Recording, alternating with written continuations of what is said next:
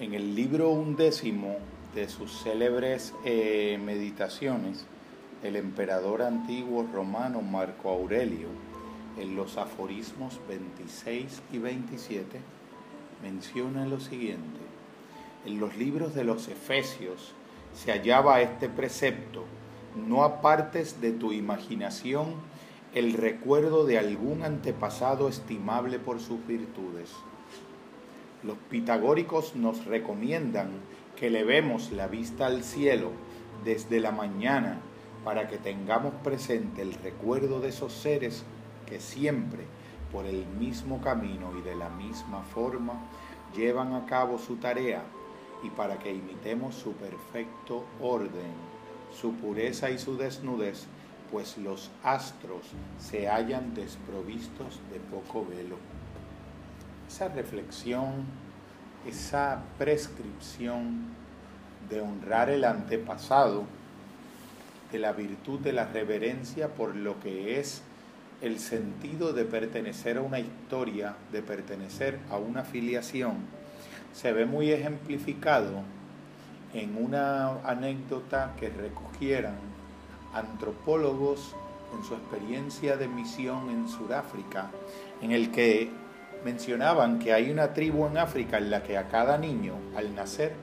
le cantan una canción que lo acompañará el resto de su vida. La crean expresamente para ese niño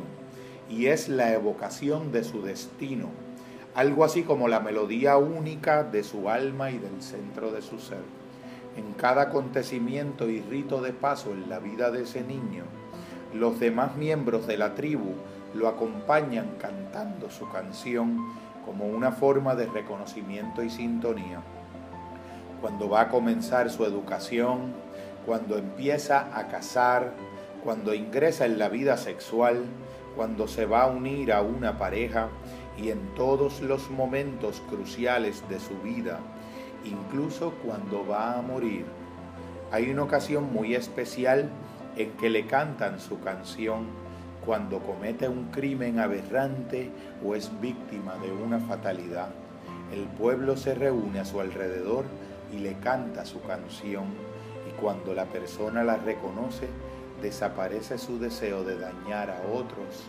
y vuelve a conectarse con el amor y la pertenencia al grupo. Ese relato, maravillosa anécdota, sobre la manera en que una, un hilo de continuidad de conciencia y amor une a cada individuo con la memoria de su comunidad, a cada sujeto presente con cada uno de sus antepasados y de sus ancestros, de tal manera como si en el alma llevase la presencia viva de cada uno de ellos, de la que es responsable único de elevar en su árbol al nivel de su santidad y de su sabiduría. Imagínense la sensación y la experiencia de permitirse conectarse con el pensar y el sentir que llevamos en nosotros mismos y en nuestro presente todas y cada una de las memorias potenciales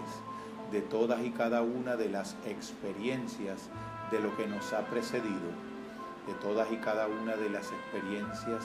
del Padre y la Madre de todas y cada una de las experiencias del abuelo y la abuela, de cada bisabuelo, de cada bisabuela y de toda descendencia, de tal modo que la honra de ese sentido al antepasado restaura nuestra conexión y nuestro sentido profundo de pertenencia, no tan solo a un grupo familiar individual, sino a una comunidad humana completa, pertenencia que garantiza la estabilidad más alta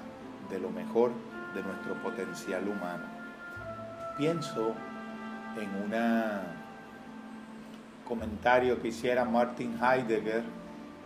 en unas confesiones donde filósofo alemán donde comentaba que cada vez que él entraba en una iglesia luterana o episcopal o metodista se persignaba en el umbral de la iglesia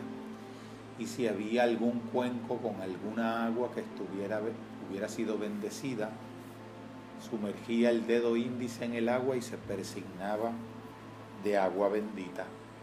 Y comentaba y acotaba en esas confesiones que siguió realizando esa genuflexión y ese gesto ritual aún mucho después de que ya había dejado de unirle con cada uno de sus antepasados la experiencia de la creencia. Y decía que de algún modo cuando ya no lo unían con todos los seres que lo habían precedido y por cuya mediación él había venido a la vida, aún así más allá de la creencia que ya no podía compartir, compartía y los unía en filiación la reverencia, el respeto profundo, como la espiritualidad cósmica de alguien que aunque ya no puede compartir creencias con su grupo, comparte la adhesión reverente a su sentido de filiación. Una experiencia maravillosa de lo que es en cada vida humana y en el centro del alma la experiencia de un árbol en el que existe todo lo que nos precede y todo lo que podemos elevar a categoría de conciencia. Un autor antiguo vietnamita decía que es responsabilidad de cada sujeto humano liberar a todos y cada uno de los antepasados que existían y pervivían en el interior de su corazón y en el misterio de su conciencia. Pudiéramos pensar de alguna manera un poco racionalista y pretenciosa o presuntuosa que estas aseveraciones son maneras fantásticas y esotéricas de referir una verdad cuestionable, pero si nos diéramos la oportunidad de reflexionar un poco más a fondo todas y cada una de las experiencias que de modo estereotípico nuestra vida repite como especie de herencia de una pauta que nos condena a la repetición de fenómenos interiores de los que nos hemos sido eh, seleccionadores libres nos daríamos cuenta de la manera en que el pasado permanece y se repite en nuestro presente como una condena a la repetición cuando no ha sido redimido y como una experiencia nueva de libertad en la que no solamente nos podemos liberar con respecto a todo ese conjunto de predisposiciones de lo que nos ha precedido en nuestras familias de origen y en cada antepasado, sino llevarnos a cada antepasado con nosotros como un ser redimido en cada una de nuestras realizaciones personales. Ya decía Carl Jung que no hay nada más que marque más la vida de un hombre que la vida no vivida de sus padres, esas herencias inconclusas a las que el psicoanalista Nicholas Abraham llamara el fantasma, la experiencia codificada en el alma como herencia de predisposición contraria al desarrollo de todo lo que no ha sido dicho, de toda experiencia secreta, de toda limitación en el desarrollo de la vida, porque heredamos en nuestro ser y en nuestro interior todo lo que no ha sido el proyecto y el sueño fallido de la vida de nuestros padres. Todos tenemos un tiempo y un espacio interiores en el que existen esa colección de memorias vivas, ese sentido de presencias y de seres bajo la forma de memoria o de algún otro fenómeno que emerge en la experiencia de los sueños o en la remembranza profunda. Podemos ampliar ese espacio, podemos reordenar la presencia y lo que fue la vida de cada ser humano que sufrió o que fue feliz en el interior de nosotros mismos tenemos también de algún modo ángeles en ese árbol de nuestra psicogenealogía y de nuestra genealogía. Personas y seres, como dijera yo en la mía, de mi abuelo, amado abuelo Pedro,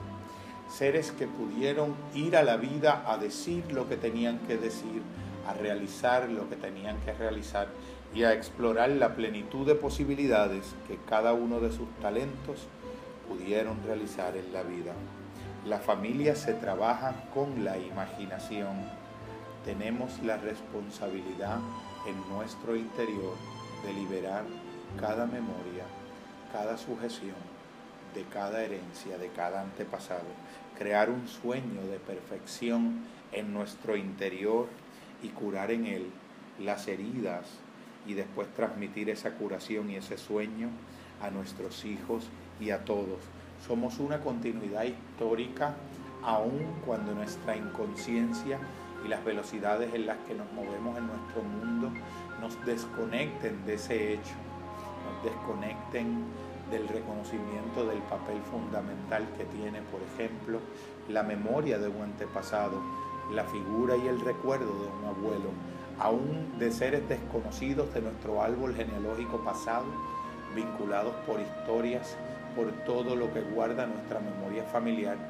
y no solamente eso, también por la experiencia del secreto y la vergüenza que de algún modo condicionan desde muy lejano en el tiempo muchas de nuestras actitudes y muchos de nuestros pensamientos, pensando y reconociendo siempre en relación a esa experiencia de nuestra relación con nuestro antepasado, con nuestro pasado común. El mismo pasado son muchos pasados para mucha gente, incluso diferentes pasados para la misma persona en diferentes eh, momentos de su conciencia hasta cierto punto llevamos al interior de nosotros mismos. La responsabilidad de ser un presente que justifique, que redima y que construya un sentido capaz de integrar y de elevar en nuestro nivel de conciencia de manera retrospectiva y de manera progresiva y proyectiva lo mejor